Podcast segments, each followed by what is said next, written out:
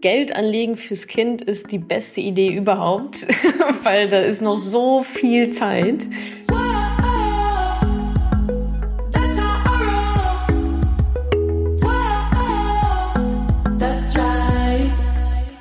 Salü, ihr Moneypenny. Schön, dass ihr auch bei dieser Podcast-Folge wieder mit am Start seid. Heute hört ihr mein Gespräch mit Katharina von Bento.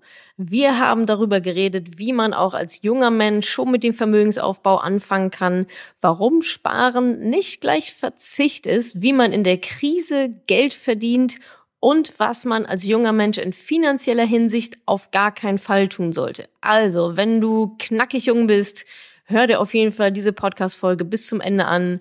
Wenn du scheißen alt bist, hör sie dir trotzdem an und berichte vielleicht einem jungen Menschen davon. Egal welches Alter, ich wünsche euch viel Spaß dabei. Äh, Fall Nummer eins. Eine 19-Jährige, die gerade anfängt zu studieren und BAföG erhält, ähm, aber halt keine Unterstützung von zu Hause hat. Ähm, und sie möchte sich irgendwann mal einen kleinen Urlaub äh, gönnen. Das sind sozusagen die ersten Schritte. Die ersten Schritte sind, also es ist eigentlich immer das gleiche, Geld sparen. Also Geld nicht ausgeben, sondern sparen. Wenn ich, ähm, also das Schöne ist ja, wenn sie sogar ein Ziel hat und sagt, ich möchte mir eine Reise gönnen, dann kann sie ja relativ gut wahrscheinlich beziffern, was es ungefähr kosten würde und wann sie das gerne machen wollen würde. Mhm. Und dann ist es eigentlich nur noch ein Rückwärtsrechnen und zu gucken, okay, diese Reise kostet meinetwegen 2000 Euro und das will ich in zwei Jahren machen. Dann kann ich mir wunderbar zurückrechnen, was muss ich denn jetzt machen? Also wie viel Geld muss ich dann ab heute sparen, damit ich dann in zwei Jahren diese Reise antreten kann? Und mehr ist es dann eigentlich auch gar nicht, ehrlich gesagt. Also es ist, äh, ich glaube, ein Ziel haben, einen kleinen Plan erstellen. Okay, dann spare ich ab jetzt irgendwie 150 Euro pro Monat und dann natürlich in die Umsetzung zu kommen. Meine Strategie ist einfach, sich zu überlegen, okay, ab wann brauche ich wie viel Geld, wofür? Also das an so ein emotionales Ziel zu koppeln, ist sicher sehr, sehr schön. Einfach nur Geld haben, um Geld zu haben, ist wahrscheinlich ein bisschen langweilig. Sondern wenn sie sagt, ich habe da ein Ziel, ich will verreisen, in zwei Jahren kostet 2000 Euro, dann rückwärts zu rechnen, okay, was bedeutet das ab jetzt für mich? Wie viel Geld muss ich jetzt pro Monat sparen? Und dann muss ich halt irgendwie gucken, wie ich es zusammen, zusammengekratzt bekomme. Aber das ist ja das Schöne an so einem emotionalen Ziel wie einer Reise. Dafür ist man ja dann vielleicht auch mal bereit, weniger Bier zu trinken oder äh, sich vielleicht andere Sachen dann nicht, nicht zu kaufen, um halt dieses, dieses Ziel dann zu erreichen. Mhm. Lohnt sich bei so kleinen Summen schon in irgendeiner Form eine Anlage? Nee. Also bei kleinen Summen ja, aber da wäre, ähm, in dem Beispiel ist eher das Problem der Kurzfristigkeit. Also Geldanlage ist immer was sehr langfristiges. Da reden wir von zehn Jahren Minimum, weil sonst das Risiko einfach zu hoch ist. Und das jetzt in Ihrem Beispiel, ich möchte in, keine Ahnung, zwei, drei Jahren verreisen oder in einem halben Jahr, ist einfach viel zu kurzfristig, um da über Geldanlage zu reden. Das ist ein klassisches, sehr schönes Sparziel, aber kein Investitionsziel. Mhm. Ähm, warum dauert es zehn Jahre? Na, es geht einfach um das Risiko, ne? Also Geldanlage dauert ja nicht x Jahre. Das klar kann ich auch mein Geld für ein halbes Jahr anlegen, nur wenn dann übermorgen ähm, die nächste Weltwirtschaftskrise tobt und ich eigentlich ganz gerne im halben Jahr verreisen möchte und gehofft hatte, dass mein Geld dann irgendwie mehr ist und dann ist es aber gerade weniger, dann ist es halt blöd. Also bei den zehn Jahren geht es einfach um die ja, darum, das Risiko, ähm, das Risiko zu minimieren. Mhm. Dass ich einfach noch genug Zeit habe, falls dann eine Krise kommt oder falls dann die Kurse irgendwie nicht so stehen, wie ich mir das gerne gewünscht hätte. Dass ich dann noch genug Zeit habe, dass wieder ausgeglichen wird. Mhm. Äh, und sowas wie Tagesgeldkonto? Ja, Tagesgeldkonto ist ein Sparkonto. Das ist keine Geldanlage, das ist ein besseres Sparkonto. Da kriege ich vielleicht irgendwie 0,5 Prozent Zinsen, wenn ich Glück habe. Das ist eine gute Idee, das da hinzulegen, besser noch als aufs Girokonto, weil beim Girokonto ist man immer so ein bisschen dazu verleitet, dann vielleicht doch dran zu gehen und ach ja, ist ja so griffbereit. Deswegen, wenn man ähm, Geld, wirklich Geld einfach nur wegsparen möchte, ist sicherlich das Tagesgeldkonto der richtige, the place to be.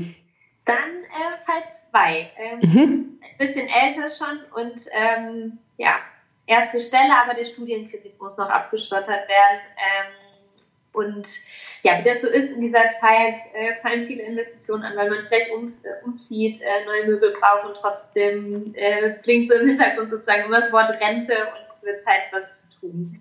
Genau, was würdest du da raten? Genau, also ein Studienkredit ist jetzt erstmal kein Hindernis, ähm, sich um seine Finanzen zu kümmern. Also das, ähm, klar, Kredite sind immer so eine Sache, die wollen wir natürlich relativ schnell loswerden. Aber Studienkredite sind ja meistens auch recht günstig, also mit wenig Zinsen drauf. Das ist was anderes, als wenn ich mir jetzt einen Fernseher für 5000 Euro gekauft hätte. ähm, oder irgendwie noch, keine Ahnung, für was man also Kredite aufnimmt, für so Konsumschulden. Die wollen wir natürlich so schnell wie möglich loswerden. So ein Studienkredit, der läuft ja in der Regel dann doch auch ein paar Jährchen, aber relativ günstig. Und ähm, ja, auch da natürlich fallen ähm, verschiedene Sachen an, wie Umzug und Möbel und erste eigene Wohnung und so. Trotzdem glaube ich, dass eigentlich, ich würde mal behaupten, in 90 Prozent der Fälle auch nochmal 25 Euro pro Monat irgendwo zu holen sind, die man dann schon mal für die Rente, für die Altersvorsorge beiseite legen kann. Also da geht es auch gar nicht um die riesigen Beträge. Das ist das Schöne, je früher man anfängt, desto kleiner müssen ja auch nur die Beträge sein, weil ich viel länger Zeit habe anzusparen und zu investieren. Also da möchte ich auf jeden Fall die jungen Leute ermutigen, auch mit wenig Geld anzufangen. Also man denkt immer, das macht nicht so viel aus, aber aus 25 Euro pro Monat werden auch 70.000 in den nächsten 40 Jahren. Also das ist schon ordentlich was, was da zusammenkommt. Und ich denke, da lohnt es sich dann mal so 25 Euro pro Monat damit einfach mal anzufangen. Dann hangelt man sich hoch auf 30, 50, 100, 200. Und wenn man damit früh anfängt, ist der Drop schon gelutscht. Also das, mhm. dann muss man eigentlich kaum noch, dann hat man es eigentlich schon. Okay. Ähm, wie komme ich denn überhaupt auf die 25 Euro, dass ich merke, wo kann ich die sparen? Ja, am besten, indem man mega langweilig mal ein Haushaltsbuch führt. Dafür gibt's ja auch diverse Apps mittlerweile, aber das, also anders geht es eigentlich nicht. Ich muss wissen, wie viel Geld kommt rein und wie viel Geld geht raus und vor allem wofür. Und da erlebe ich in meiner Community die allergrößten Erkenntnisse und Aha-Momente. man hat einfach so viel, das einfach so durchläuft oder von dem man gar nicht mehr wusste, dass man das irgendwie hat. Irgendwelche Abos oder was kostet eigentlich mein Auto? Was, was kostet eigentlich mein Kaffeekonsum? All so Sachen und ich also würde fast meine Hand dafür ins Feuer legen, dass bei jedem von uns äh, 25 Euro nochmal links oder rechts rausputzeln können, wenn man es wenn man's wirklich will und wenn man sich dann auch die Mühe macht, das mal zu analysieren. Und da kommt es jetzt auch nicht auf die Centbeträge an, dass man jeden Tag genau auf den Cent genau das einträgt. Das wäre natürlich das Nonplusultra. Aber ich kann auch verstehen, dass für viele es irgendwie zu langweilig ist oder zu viel Aufwand. Aber einfach mal einen Überblick bekommen, über die ja, alltäglichen Posten, die da so anfallen. Und dann kann ich mir überlegen, okay, ist es mir das wirklich wert? Ist es wirklich wert, 50 Euro in Kaffee für Kaffee auszugeben? Oder reicht dann auch die Hälfte? Mhm. Fällt dir direkt irgendwie ähm, jemand ein, wo du sagst, so, äh, dieser Aha-Moment war total überraschend äh, für jemanden? Ähm, also ich glaube, was halt, was halt immer ähm, für Aha-Momente sorgt, sind tatsächlich diese, diese kleinen Ausgaben nebenbei, über die wir gar nicht so richtig nachdenken. Das Brötchen hier, der Croissant, der Kaffee, ähm, hier ein Bierchen, da eine Limo. Und das sind alles so diese Mini-Ausgaben, wo man denkt, na okay, die 1,50 Euro, die 1,50 Euro. Aber das ist, das, das läppert sich wirklich enorm. Mhm. Da einfach mal dran zu gehen und das mal für einen Monat, zwei, drei Monate zu analysieren, ist auf jeden Fall, glaube ich, eine ganz gute Idee. Oder irgendwelche Zeitschriften, Abos. Auto ist halt auch immer so ein Klassiker, ne? Also da erlebe ich eigentlich die meisten Aha-Momente.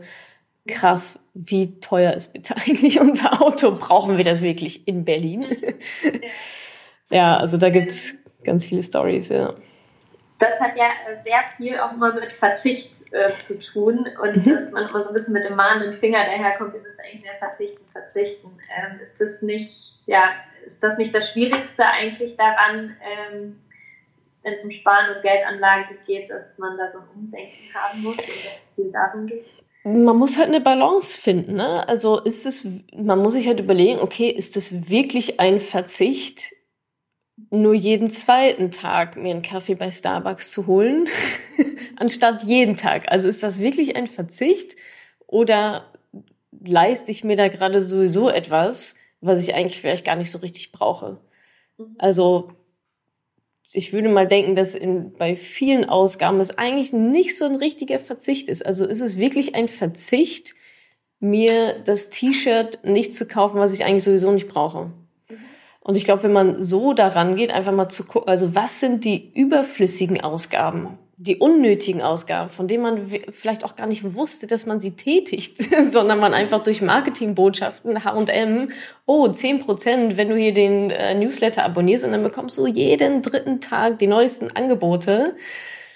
Ist das dann wirklich Verzicht, wenn ich das nicht mache? Ich mhm. glaube fast nicht, sondern vielleicht ist das sogar eigentlich der normale Stand, wie es normal sein sollte. Von daher dürfte sich das eigentlich dann gar nicht so sehr wie Verzicht anfühlen. Und du hast natürlich recht, also wenn es in so ein Verzichtgefühl kommt, dann halte ich das sowieso nicht durch. Also da muss man eine gute Balance finden, wenn man sich mal nur denkt, ach, ich würde jetzt so gerne irgendwie ins Spa fahren, aber ich darf ja nicht, weil ich muss ja sparen. Ja, dann hält das natürlich auch nicht so lange. Also da muss jeder für sich eine gute Balance finden zwischen dem, was ist mir wirklich wichtig, wofür bin ich auch bereit, Geld auszugeben, was hat für mich einen hohen Wert und aber auch, okay, muss es das jetzt wirklich sein oder ist mir meine Reise nicht doch wichtiger und dafür spare ich jetzt mal die 50 Euro im Monat. Okay, Fall Nummer drei. Ähm, mhm. Noch etwas älter, 28 und ähm, diesmal mit Kind und alleinerziehend ähm, und auch noch in Teilzeitarbeit. Auch da geht es ja darum, Rücklagen zu schaffen, vor allem mit Kind oder so können ja unvorhergesehene Dinge passieren, wo man dann mal kurzfristig auch vielleicht mehr Geld braucht. Ähm, Absolut. Du eine, eine Strategie? Also ich sag mal, in dieser Situation, wie eigentlich auch in den meisten anderen, geht es auch darum, erstmal einen Notgroschen anzusparen. Ne, das ist für Studentinnen jetzt wahrscheinlich noch nicht so super wichtig, aber ich sag mal, spätestens wenn dann Kinder im Spiel sind oder ich halt auch Anschaffung habe, die ich halt einfach brauche, wie ein Auto, wie eine Waschmaschine, wie halt verschiedene Dinge, die ich ähm, ja, die dann vielleicht auch mal kaputt gehen können oder gesundheitliche Notfälle, was auch immer da brauche ich einfach so Notgroschen. Und der Notgroschen sollte schon drei Monatsgehälter umfassen ungefähr. Also was brauche ich, um drei Monate überleben zu können, falls ich beispielsweise meinen Job verliere. Das ist ja so für viele einfach der Worst Case. Irgendwas passiert und es kommt kein neues Geld rein. Da sollten ich und alle von mir abhängigen Personen so weit versorgt sein, dass wir es drei Monate lang überbrücken können. Und das ist einfach auch ein Sparziel. Das hat nichts mit, mit Investieren zu tun, sondern das ist auch klassisch aufs Tagesgeldkonto legen, ansparen, ansparen, ansparen. Das ist natürlich für manche einfacher als für andere. Gerade Teilzeit alleineziehend möchte ich nicht mittauschen. Aber trotzdem sind die Mechanismen und die Sicherheitsvorkehrungen die gleichen. Also Notgroschen muss da auf jeden Fall her. Mhm. Und ja, in der Situation hat es dann wahrscheinlich sogar noch mehr mit Verzicht zu tun, kann ich mir vorstellen, ja. Mhm. Genau. Ähm, was ist denn, wenn ich ähm, genau, das Kind schon auch Geld anlegen möchte? Und da habe ich ja dann doch länger Zeit als zehn ja. Jahre. Früher hat man immer ähm, so, wie man es selber als Kind kennt, ist man irgendwie zum Weltspartag gegangen, hat irgendwie sein Sparbuch ähm, und irgendwie das mehr so Sparbuch bringt, bringt nicht wirklich was. Ja, genau. Was kann ich denn als junge Mama sozusagen tun, wenn ich äh, schon anfange? Geld anlegen fürs Kind ist die beste Idee überhaupt, weil da ist noch so viel Zeit. Das, äh, das ist echt perfekt. Also auch da kann man, wie für sich selber natürlich auch, also das ist ja auch ähm, quasi meine, mein, mein Tipp, sich da einfach mal mit Aktien und ETFs zu beschäftigen. Ähm, und auch da geht es ab 25 Euro pro Monat los. Da haben viele, glaube ich, auch immer, ach, Aktien, ja, da muss ich erstmal 10.000 Euro ansparen, dass sich das irgendwie lohnt. Glücklicherweise ist das nicht so, sondern auch da wieder mit 25 Euro pro Monat kann ich ganz wunderbar einen ETF-Sparplan aufsetzen für mein Kind. Und das ist dann wie so ein Dauerauftrag. Und dann läuft das so durch. Vorher natürlich bitte gut informieren. Was sind eigentlich ETFs? Wie funktionieren die? Was passiert eigentlich in so einer Weltwirtschaftskrise? Also jetzt nicht blind loslaufen. Natascha hat gesagt, ich soll ETF kaufen, jetzt suche ich mir einen aus. Das kann auch sehr schnell nach hinten losgehen. Also da muss man schon wissen, was man tut, wie bei allem im Leben eigentlich, wenn man nicht auf die Nase fallen möchte. Aber wen das, wen das interessiert und wer sich damit weiter beschäftigen möchte, kann sich ja mal anhand der Stichwörter ETF, Börse, Aktien, Sparplan bisschen durch die Google- und YouTube-Welt durchklicken und findet da ganz viele kostenlose Informationen dazu. Hast du vielleicht auch irgendwie drei erste Anlaufstellen für ähm, ja, junge Mütter, Frauen? Ähm, also ich kann auf jeden Fall sagen, dass in meiner Facebook-Gruppe beispielsweise sehr viele junge Mütter auch unterwegs sind und da wird sich auch sehr detailliert, lösungsorientiert ausgetauscht. Mhm. Ähm, dann gibt es natürlich, ich sag mal, diverse Mama-Blogs, Mama-Instagram-Geschichten, wo ich zwischendurch auch mal auftauche und was über Geld erzähle. Mhm. Ähm, ja, ich, na, mir fällt jetzt niemand ein, der sich jetzt so als Mutter auf dieses Thema eingeschossen hat. Ich glaube, das ist dann wahrscheinlich eine Kombination. Also ich richte mich ja auch speziell an Frauen. Bei mir findet man auf dem Blog oder auch in meinen Büchern sicherlich auch, ähm, ich sag mal, frauenspezifischere Tipps ähm, zu dem Thema, wie man da anfangen kann. Und ja. Mhm. Ähm, wahrscheinlich ist da aber auch, also in diesem Beispielfall eine große ähm, Herausforderung, gerade irgendwie, wenn ich ins Familienleben und so starte, bleibt einfach nicht genug Zeit, um mich ähm, auch noch mit Finanzen zu beschäftigen. Äh, wie überwindet man das? Zeit ist natürlich auf jeden Fall auch ein Faktor. Ähm, auch da ist es meiner Meinung nach wie beim Geldausgeben die Frage nach Prioritäten. Mhm. Also eigentlich ist es vollkommen alternativlos, ehrlich gesagt. Also man muss sich einfach darum kümmern. Es, es geht nicht anders. Und ich kann das total verstehen, wenn Leute sagen, gerade auch Mamas oder gerade alleinerziehende Mütter, ja, wann soll ich das denn alles machen? Weiß ich nicht, aber mach es möglich, weil die Alternative ist, eine nicht, also nicht finanziell abgesichert zu sein oder halt in die Altersarmut zu schlittern und dein Kind finanziell nicht vernünftig abzusichern. Also es muss irgendwie möglich sein zwischen Job und Kinderbetreuung und eh schon Schlafmangel. Ich weiß, das ist super hart, aber es muss einfach möglich sein. Es muss irgendwie machbar gemacht werden, eine halbe Stunde am Tag ähm, einen Podcast zu hören, meinetwegen auch während der Autofahrt oder während, keine Ahnung, was noch so.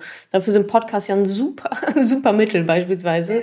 Oder YouTube oder halt Blogartikel lesen oder ein Buch lesen. Da muss jede dann für sich selber so ein bisschen ähm, gucken, wo sie die Zeit hernimmt, aber es ist es ist so unabdingbar. Es, also es, es geht eigentlich nicht anders.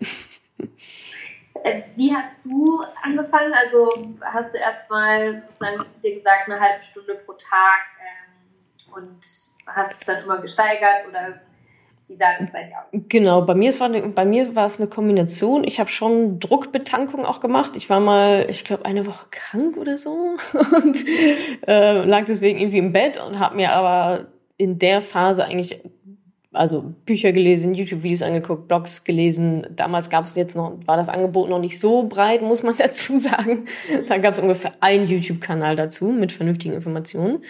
Ja. Ähm, aber mittlerweile mache ich halt auch viel so nebenbei Informationskonsum. Ne? Also das hat sich ja krass gewandelt in den letzten Jahren, gerade Podcasts. Also ganz ehrlich, die kann man nebenbei hören, neben dem Kochen hören, neben Autofahren hören, neben, keine Ahnung, kann man selbst in der Dusche hören. Also ähm, ja, ich glaube, da muss jeder so ein bisschen gucken, was für einen funktioniert, wie man vielleicht auch am besten lernt.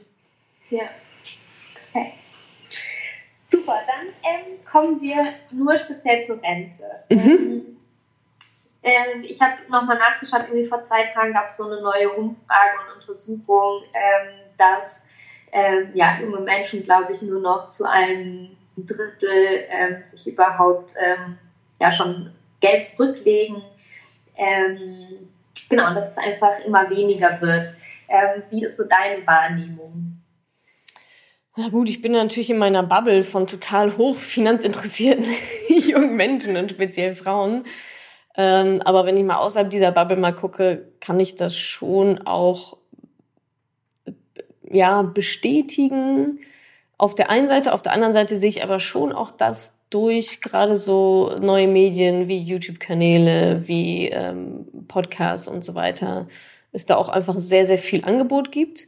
Und ich würde auch denken, dass sich dadurch auch viele junge Menschen vielleicht noch intensiver damit beschäftigen. Mhm. Also meine Wahrnehmung ist so ein bisschen, es gibt die, die halt irgendwie gar nichts machen und es gibt die, die super viel machen. Mhm. Ähm, gerade eben auch durch dieses kostenfreie Angebot, was es gibt und gerade dadurch, dass wir auch Finanzblogger Instagram beackern und Facebook beackern und halt echt da auch hingehen, um es den ja, jungen Menschen so einfach wie möglich zu machen. Aber klar, wenn jetzt irgendwie, ein, was war das, ein Drittel sagen, sie machen überhaupt gar nichts? Ja. Nee, Ach, nur ein Drittel macht überhaupt etwas. Ja, das ist natürlich zu wenig.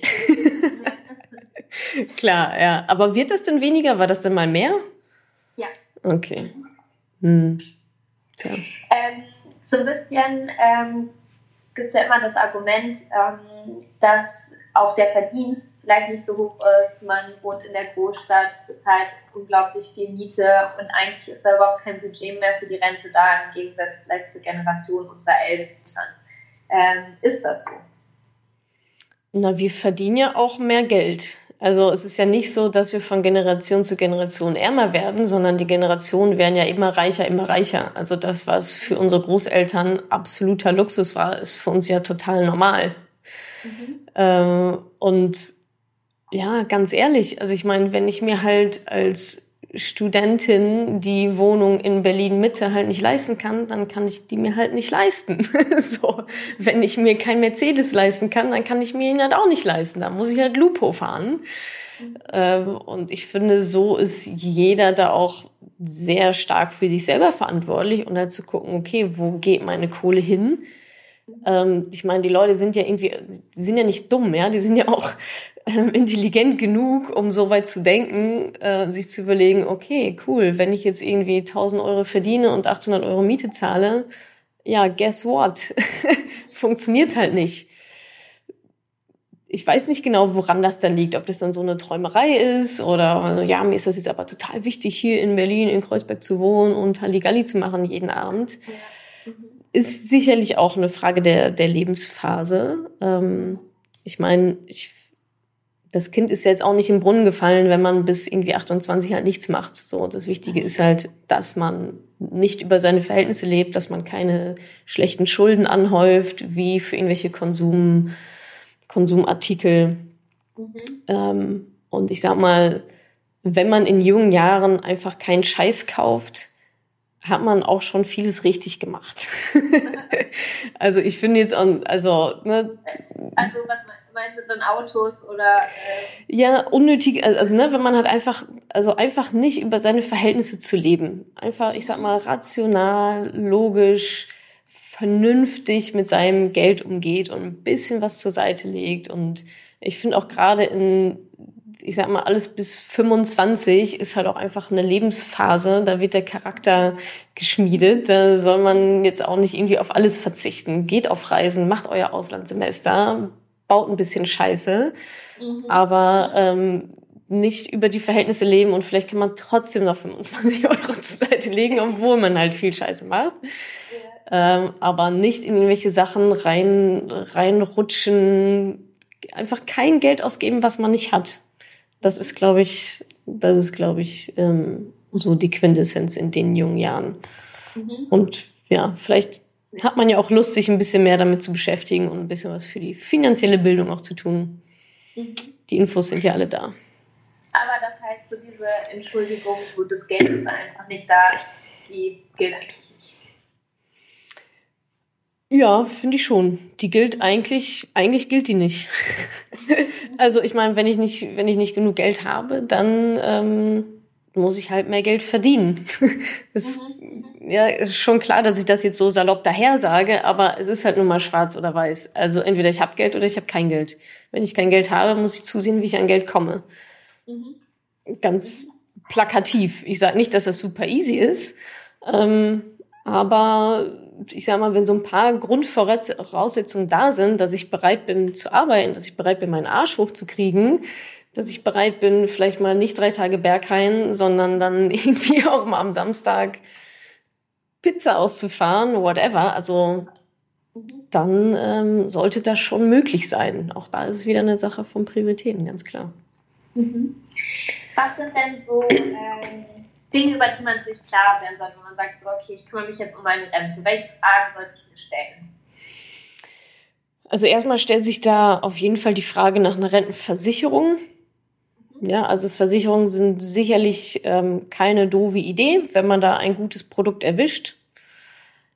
Da ähm, sollte ich mich vertrauensvoll an jemanden wenden, der sich damit auskennt und ähm, der mich nicht über den Tisch zu ziehen versucht. Ja. da unterscheide ich gerne zwischen, ähm, ja, ich sag, nennen Sie mal Finanzmaklern, ja. bei denen alles kostenlos ist ähm, was es natürlich nicht ist, aber was so verkauft wird, es kostenlos wäre. Und Honorarberatern, die quasi ein Honorar dann vorab bekommen. Das ist eine ganz normale Dienstleistung, wie ein Handwerker auch. Dem bezahle ich Geld, wenn er mir mein Wasserhahn repariert. Genauso bezahle ich meinem Honorarberater Geld dafür, dass er mir eine passende Rentenversicherung raussucht. Das kostet dann ein bisschen Geld vorab, ist aber immer noch günstiger als hintenrum bei den kostenlosen Finanzmaklern ähm, was abgeschlossen zu haben. Das ist immer teurer. also Versicherung ist auf jeden Fall ein Thema. Mhm. Ähm, gerade für junge Leute auch Berufsunfähigkeitsversicherung hat jetzt nichts mit Rente zu tun, aber das ist sicherlich, ähm, also gerade in jungen Jahren, wir sind das Wertvollste, was wir haben, ist unsere Arbeitskraft und die sollte abgesichert sein. Ja, und wenn man dann vielleicht ähm, den Notgroschen hat und eine einigermaßen gute Rentenversicherung, also da rede ich vor allem auch von privater Versicherung, ne? also auf die gesetzliche ähm, verlassen wir uns ja schon lange nicht mehr, private Versicherung, das mal anzukurbeln. Ähm, dann ist sicherlich der nächste Schritt ähm, ja, Vermögensaufbau. Aktien, ETFs, damit kann man ganz wunderbar die Rente aufstocken, dass da auch ordentlich was bei rumkommt dann am Ende. Oder vielleicht auch schon eher. Also ich finde, Rente ist immer so ein Ziel, ja. Ist jetzt halt irgendwie noch so 30, 40 Jahre hin, aber ähm, vielleicht hat man ja auch gar keine Lust, bis 70 zu arbeiten, sondern sagt, weißt du was? Ich gehe mit 50 in Rente, weil ich jetzt nicht so viel Bier trinke, sondern äh, ein bisschen Geld zur Seite lege und anspare und investiere und dadurch halt ein Vermögen aufbaue, was es mir erlaubt, vielleicht mit 50 in Rente zu gehen oder ab 40 nur noch Teilzeit zu arbeiten. Mhm.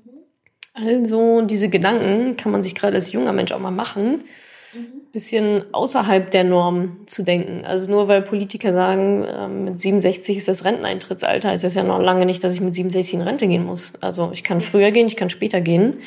Ähm, genau, also so ein bisschen, bevor ich mich auch um die Anlagen kümmere, äh, also ich meine, es gibt ja vielleicht Leute, die sagen, okay, ähm, vielleicht will ich gar nicht 100 werden oder ich werde gar nicht 100 und kriege vorher Krebs, keine Ahnung. Ähm, Geht es auch um solche Fragen, wenn ich überlege, welche Rentenversicherung und so ist für mich die beste? Ähm, jein, also ich meine, man weiß ja nicht, wie lange man lebt, ne? Also das ist dann so eine Sache, klar, die Lebenserwartung steigt natürlich immer wieder, aber das ist etwas, das spielt dann vor allem bei der Versicherung halt auch einfach eine Rolle, und klar, bei, bei der Geldanlage sicherlich dann auch, ne? Es soll ja auch so lange reichen. Aber da sind wir jetzt schon sehr, sehr, sehr, sehr detailliert in irgendwelchen Entnahmestrategien. Wie alt werde ich? Wie viel Geld habe ich denn dann? Ähm, und in der Zeit wird sich noch so viel ändern. Es wird neue Finanzprodukte geben. Die Medizin wird, vielleicht sterben wir in 50 Jahren noch alle gar nicht mehr. Also keine Ahnung. Ähm, wichtig finde ich, dass man einfach jetzt anfängt, etwas zu machen. Also was man macht, ist fast schon zweitrangig. Ähm, dass man etwa, dass man in jungen Jahren anfängt, weil diesen zeitlichen Vorsprung, den bekommt man nie, nie, nie wieder raus. Also diese verlorenen Jahre, wenn bei mir 50-jährige Damen aufschlagen und sagen, ja, ich habe jetzt leider irgendwie gar nichts für meine Rente gemacht, was soll ich denn jetzt tun? Ja, ist natürlich viel, viel schwieriger, als wenn man mit 20 einfach mal angefangen hätte, nur 25 Euro im Monat irgendwo halt hin zu investieren. Dann bist du schon aus dem Schneider mit, mit 50. Also das ist das schon, ist es schon erledigt. Und wie man dann, wie alt man dann wird und wie man dann das Geld wieder entnimmt und so, das kann man sich dann alles auf dem Weg immer noch überlegen. Ähm, das ist dann, glaube ich, schon fast fast zu viel und würde, glaube ich, dann auch eher jetzt in der Phase, in der es einfach darum geht, anzufangen, zu hemmen, ähm, wenn man jemand sagt, okay, jetzt denk mal 80 Jahre weiter. Wie stellst du dir ein Leben vor? Ja, keine Ahnung. Ja. Also ich glaube, da gewinnt der Pragmatismus an der Stelle. Genau, wann ähm, sollte man denn am besten starten? Du hast es eben schon so ein bisschen gesagt, so als Student kann man sich vielleicht auch erstmal gönnen. Ähm, also würdest du sagen, mit dem ersten Job auch über die ersten Anlagen kümmern oder? Ja, also generell so früh wie möglich. Gestern. Gestern am besten. Weil, wie gesagt, der, also der Zeitaspekt ist halt einfach ein, ein total entscheidender Faktor bei der Geldanlage. Je länger das Geld arbeiten kann, desto besser. Zinseszinseffekt, da ist ein exponentielles Wachstum drin. Je früher, desto besser, auch mit mini kleinen Beträgen, wie gesagt, 25 Euro pro Monat. Da, da geht's dann halt irgendwie schon los.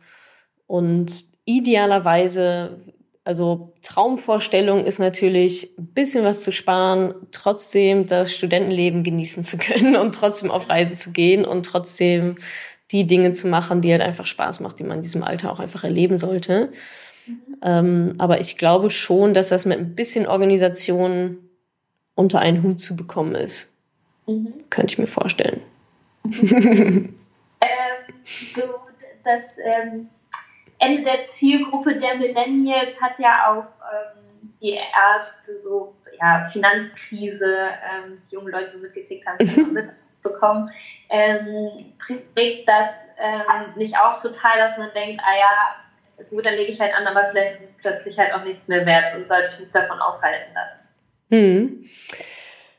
Ja, das ist immer eine Sache der Perspektive. Also ich freue mich total auf die nächste Krise. Also so eine Krise bedeutet ja eigentlich nichts anderes. Nehmen wir jetzt mal die letzte Immobilienblase, dass die Preise runtergehen.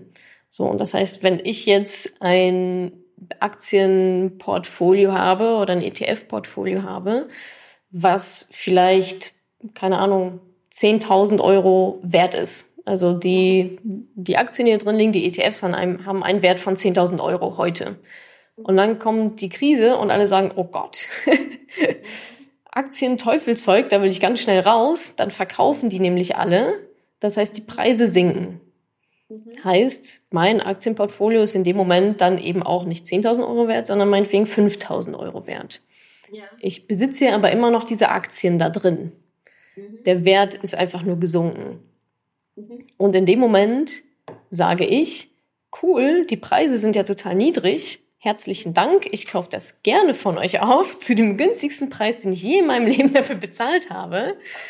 Und warte dann, bis die Krise vorbei ist, weil jede Krise geht vorbei. Das also ist ein historischer Fakt. Und wenn dem nicht so wäre, wäre sowieso hätten wir ganz andere Probleme. Mhm. Ähm, und ja, dann habe ich also günstig eingekauft in dem Zeitpunkt und ja, warte dann, bis die Werte wieder steigen, bis meine Aktien dann nicht 10.000 Euro, sondern 15.000 und 20.000 Euro wert sind. Mhm. Und das ist aber, glaube ich, etwas, was viele Menschen ähm, so nicht sehen, weil es auch natürlich so überhaupt nicht transportiert wird. Ja, durch die Medien. Da ist immer Krise, alles schlecht, alle verlieren ihren Job, das, das Geld ist weg. Na, das Geld kann ja nicht weg sein, das löst sich ja nicht in Luft auf. So, das hat sich halt verschoben. Und ähm, in so einem Börsencrash, ja, zeigt sich dann auch, ähm, ich sag mal, wer sich auch einigermaßen damit beschäftigt hat, was die Börse eigentlich ist und wie das funktioniert. Äh, dann bekommt man nämlich keine Panik, wenn man ganz genau weiß, wie die Mechanismen dahinter sind. Und ich sag mal, wenn man daran glaubt, dass unsere Weltwirtschaft weiter bestehen bleibt und wir uns nicht alle in Luft auflösen, dann kann man eigentlich nur gewinnen. Okay. so, und da muss man dann halt auch den langen Atem einfach haben, ähm, solche Krisen auszusitzen und zu warten, bis es wieder besser ist. Ähm, es ist ja bekannt, dass du selber jetzt nicht richtig äh, für die Rente was machst, sondern halt anders vorsorgst als mit einer klassischen Rentenversicherung. Ähm, vielleicht kannst du, auch wenn du schon öfter erzählt hast, aber auch nochmal ähm, dann in dem Interview nochmal kurz erklären, ähm, warum du dich dagegen entschieden hast. Genau, also Rentenversicherung, das vorab geschoben ist für 99,9 Prozent der Menschen da draußen genau das Richtige. Eine private Rentenversicherung zu haben. Und nur weil ich keine habe, ist das überhaupt gar keine Empfehlung an irgendjemanden da draußen, keine Rentenversicherung zu haben. Ich bin da sicherlich ein Spezialfall, aber ich sorge auch anders vor. Ähm, also mittels Aktien und ETFs, das auf der einen Seite. Auf der anderen Seite habe ich auch zwei Unternehmen. so, die sich hoffentlich auch nicht von heute auf morgen in Luft auflösen werden, ähm, sondern die ich natürlich auch so aufbaue, dass ähm, ja, ich da auch ein Stück weit finanziell abgesichert bin. Mhm. Und für jeden, der das jetzt nicht hat, ist sicherlich eine Rentenversicherung eine sehr, sehr gute Idee. Mhm. Wie gesagt, man muss halt gucken, dass man da ein vernünftiges Produkt erwischt und sich vernünftig beraten lassen. Ähm, ja, also da gab es in, in der Vergangenheit auch ein paar Missverständnisse. Ja, Natascha hat auch keine Rentenversicherung, deswegen mache ich jetzt auch keine. Und du hast doch gesagt, wir sollen keine Rentenversicherung. Ich so, nee, nee, nee. Bitte macht nicht blind alles, was ich mache. Ähm, ja, von daher halte ich mich bei dem Thema immer so ein bisschen äh, dann auch bedeckt, weil das, glaube ich, ähm, gerne zu Missverständnissen dann auch führen kann. Okay. Ähm, aber wie war das, als du quasi entdeckt hast, dass du die Rentenversicherung, die du abgeschlossen hast, ähm, nicht vernünftig ist. Woran hast du es gemerkt? Ja, genau. Also meine Geschichte ist ja so ein bisschen, ähm, ich habe eine private Rentenversicherung abgeschlossen über eben so eine Finanzmaklerin, was vorne rum total kostenlos war. ich habe mich auch nie gefragt, Mensch, wenn das alles so kostenlos ist, wovon leben die Menschen denn dann? Mhm. Ähm, ja, und habe dann irgendwann festgestellt, dass diese Rentenversicherungen mit extremen Gebühren einhergehen das waren in meinem Fall knapp 18.000 Euro, die nicht dann in meine Vorsorge geflossen wären, sondern halt auf das Konto von irgendjemandem. also Gebühren halt. 18.000 auf die, auf die äh, gesamte Laufzeit ähm, gesehen? Ähm, ja, 18.000 all-inclusive so. Mhm. Genau. Meistens ist das so, dass man den großen, den allergrößten Teil schon in den ersten Jahren bezahlt an den Gebühren. Aber bei mir war da echt auch noch ein relativ großer Rattenschwanz. Mhm. Ähm, dann einfach noch mit dran. Also das war bei mir so, es gab jetzt gar nicht so den Moment, sondern, also dass ich auf dem Kontoauszug geguckt habe und dachte, oh krass, jetzt haben die mir irgendwie 5000 Euro abgebucht. Das wäre aber der Fall gewesen. Ein paar Monate quasi später wäre das so gewesen sondern ich bin, ich hatte einfach so ein komisches Bauchgefühl seit Jahren. und irgendwann dachte ich mir dann mal, okay, das ist jetzt hier irgendwie alles komisch, weil diese Finanzmaklerin wollte mir auch noch andere Sachen verkaufen und irgendwann dachte ich so, das macht irgendwie alles keinen Sinn so richtig. Ich habe dann in den Vertrag reingeguckt, habe entsprechende Unterlagen angefordert, sie sollen mir doch mal eine, eine Kostenaufstellung machen, weil, ne, also das steht nicht da einfach überall so drin, was das so kostet. Und dann habe ich einen Brief bekommen und dachte, so, ah, das ist jetzt irgendwie ziemlich uncool.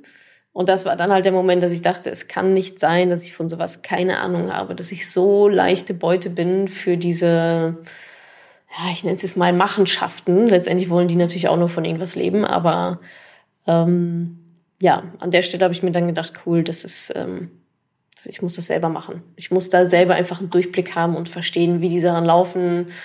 Und gerade bei diesen Versicherungsgeschichten das finde ich oder fand ich zu der Zeit einfach so undurchsichtig, dass ich gesagt habe, nee, keinen Bock mache ich nicht. Ich mache es jetzt anders. Könnt mich alle mal. ähm, dann vielleicht noch ähm, so zum Schluss ähm, ein bisschen reflektierende Frage. Ähm, du befasst dich jetzt so lange damit und bist da irgendwie auch ein äh, Vorbild für andere Frauen geworden. Wie fühlt sich das einfach für dich an oder wie ist dein Empfinden ähm, als Frau in diesem Finanzsektor, ähm, die sich auskennt und ähm, das schon besser reflektieren kann? Was gibt dir das für ein Gefühl? Es ist total super. also klar, als ich, als ich mit Madame Moneypenny angefangen habe, ich bin ja mittlerweile auch schon im vierten Jahr, jetzt ist mir aufgefallen, mhm. da war das kein Thema. Also da, da war ich ja in der Situation, okay, ich will jetzt hier irgendwie eben genau aus dieser Not heraus, was mache ich eigentlich mit meiner Kohle, warum zahle ich da 18.000 Euro dafür, ähm, habe ich mich halt auf Informationssuche begeben und habe mich nie so richtig abgeholt gefühlt. Ich will nicht zu Herrn Schmitz in die Sparkasse laufen. So, der hat, der hat keine Ahnung von meinem Leben. So, äh, es interessiert den höchstwahrscheinlich auch nicht sonderlich. Und ja, jetzt so rückblickend glaube ich schon, dass ähm, ja in der Kombination sicherlich auch von, von meiner Arbeit und dann sind Medien darauf aufmerksam geworden und es hat sich jetzt so weitergetragen zu einer ja fast schon Bewegung, würde ich sagen, Female Empowerment Bewegung im Finance-Bereich. Mhm. Und ja, das ist für mich einfach total, total schön zu sehen, was da so entsteht, vor allem auch durch die, durch die Community. Also ich bin jetzt zufällig diejenige, die damit angefangen hat, aber ähm, das, was daraus geworden ist, das ist ja einfach also ein, Hau ein Haufen von, von Frauen, die sagen, jo, wir machen das jetzt. Ich habe keinen Bock mehr, irgendwie mir Sachen diktieren zu lassen. Mache ich in meiner Karriere und in meiner Partnerschaft auch nicht. Warum soll ich das bei meinen Finanzen machen? Und ja, das glaube ich, also, es, also für mich immer persönlich sehr, sehr schön. Ich glaube auch für, für alle Frauen aus der Community sehr schön. Und ich denke auch, dass es, oder ich weiß, dass es ähm, mittlerweile in der Politik auch ein bisschen angekommen ist. Mhm. Ähm, zwar noch nicht so intensiv, wie es eigentlich sollte, aber es sind auf jeden Fall Themen, die da bis ganz nach oben mittlerweile auch mal so durchstoßen. Mhm. Ähm, Im Rahmen dieser Berichterstattung, dass junge Leute nicht wirklich genug für ihre Rente tun, ähm, gab es auch den Aspekt, dass ähm, es in Schulen einfach mehr Thema werden soll und in NRW gibt es jetzt langsam auch so einen, so einen Wirtschaftsunterricht. Ähm, Echt, ja? Aha. Ja, also wollen sie zumindest einführen. Okay. Ähm, genau, was würdest du sagen, was ist da eigentlich total wichtig oder worauf sollte man achten, wenn man in der Schule eigentlich schon anfangen sollte? Also ich glaube, in der Schule reichen einfach total die Basics. Also was ist Geld? Wie funktioniert es? Übrigens, es ist nicht unendlich, nur weil es eine Plastikkarte ist. ähm, vielleicht so die grundlegenden Sachen, wie Geld fließt, wie unsere Wirtschaft funktioniert. Ähm, ja, wie, wie achte ich auch darauf, dass mein Geld vielleicht bei mir bleibt? Ja, das sind ja, das sind ja alles so die, die klassischen Themen. Ähm, sicherlich vielleicht auch Unternehmertum, ja, also wie, wie kann ich auch eigentlich, wie kann ich eigentlich auch Geld verdienen, außer vielleicht im Angestelltenjob? Das kommt mir persönlich auch mal, also wird ja gar, überhaupt gar nicht in der Schule, um Gottes Willen. Was natürlich daran liegt, dass einfach das Schulsystem uns zu, ähm, einfach dafür gemacht wurde, uns zu kleinen Arbeitern zu erziehen, was einfach sowieso nicht mehr zeitgemäß ist. Aber ich würde sagen, die Grundthemen sind ähm, Geld verdienen, Geld sparen, wie spare ich, wie spare ich vernünftig Geld, was sind eigentlich diese ganzen Konten? Was ist eigentlich ein Tagesgeldkonto? Was ist ein Girokonto? Was ist, was, wo sind da die Unterschiede? Also das sind ja schon die absoluten Basics. Grobe Finanzorganisation, Finanzplanung, wie viel Geld kommt rein, wie viel will ich sparen, wie viel habe ich dann übrig zum Ausgeben und sicherlich auch Geldanlage. Also Geldanlage, Börse, wie funktioniert das eigentlich? Ist das wirklich ein Teufelszeug, wie mein Papa sagt? Nur weil er in der letzten Weltwirtschaftskrise halt irgendwie Geld verloren hat. Mhm. Also ich glaube, wenn man da mit diesen Basics einfach mal anfangen würde, mhm. wäre das, ähm, wäre das schon sehr, sehr hilfreich. Auch gerade Thema Schulden auch, ne? Also brauche ich drei Handyverträge? Nein, brauche ich natürlich nicht. Also die Verschuldung von Jugendlichen ist ja auch so ein Thema. Mhm. Ähm, also ich glaube, da gibt es ganz viele Ansatzpunkte, die man da eigentlich auch recht easy mit einfließen lassen kann und die man auch nicht so trocken rüberbringen muss. Super. Okay, ähm, fällt dir noch irgendwas ein, was du zu dem Thema unbedingt loswerden möchtest? Ähm, ähm, ja, vielleicht noch ein Geldumgang oder Spartipp. Wenn, wenn ich den gehabt hätte vor, ich sag mal, 15 Jahren, wäre, glaube ich, wäre, glaube ich, alles anders. Mein Leben ein anderes. Nee, aber ähm, gerade für junge Leute ist es, glaube ich, echt eine Überlegung wert oder echt wichtig, ähm, sich selbst zuerst zu bezahlen. Das ist, glaube ich, das ist eine Mindset-Geschichte. Ähm, das bedeutet einfach nur, erst auf sich selbst zu gucken, erst zu sparen und dann das Geld auszugeben. Ganz oft ist es ja so, ja, ich kann kein Geld, ich kann gar kein Geld sparen, weil am Ende des Monats ist ja nichts mehr übrig. Mhm. Ja, natürlich ist am Ende des Monats nichts übrig. Warum auch? Aber wenn man das Ganze umdreht und wieder rückwärts rechnet und sich überlegt, ah, okay, ich würde gerne so und so viel Geld sparen, weil ich diese Reise machen will oder weil es mir irgendwie wichtig ist, vorgesorgt zu haben oder was auch immer da die Motivation ist, dann geht dieser Sparbetrag am ersten Tag des Monats auf mein Tagesgeldkonto oder in mein Aktiendepot und dann gebe ich nur noch aus, was vom Sparen übrig ist und nicht andersrum. Also die meisten Menschen geben aus und sparen dann, was übrig ist. Oh Wunder, es ist nichts übrig. Wenn man das Ganze aber umdreht und sagt, okay, ich gebe aus, was vom Sparen übrig bleibt, weil ich mich zuerst bezahle, dann ähm, wird das sehr, sehr viel leichter, dieses ganze Konstrukt Geld sparen. Mhm. Das ist, glaube ich, so der, so der Schlüssel, wie man sparen kann, obwohl man eigentlich gar nicht genug Geld hat, um zu sparen. Ich meine, wenn, wenn unser Staat jetzt kommen würde und sagen, ja, jetzt zahlen wir alle mal zehn Prozent mehr Steuern, dann müssten wir auch zehn Prozent mehr Steuern zahlen. Dann würden wir es halt einfach machen. Das ist ja keine andere Wahl, dann wäre es ja auch möglich. Ähm, also wenn man sich selber so eine eigene Steuer vielleicht ähm, aufhalst von 10 Prozent oder 25 Euro, so eine Happiness-Steuer oder so, keine Ahnung. Danke, dass du diese Podcast-Folge angehört hast. Wenn du noch mehr Tipps, Tricks und Inspiration möchtest, folge mir doch einfach auf Instagram und auf Facebook. Dort gibt es übrigens auch regelmäßige Live-Events mit mir.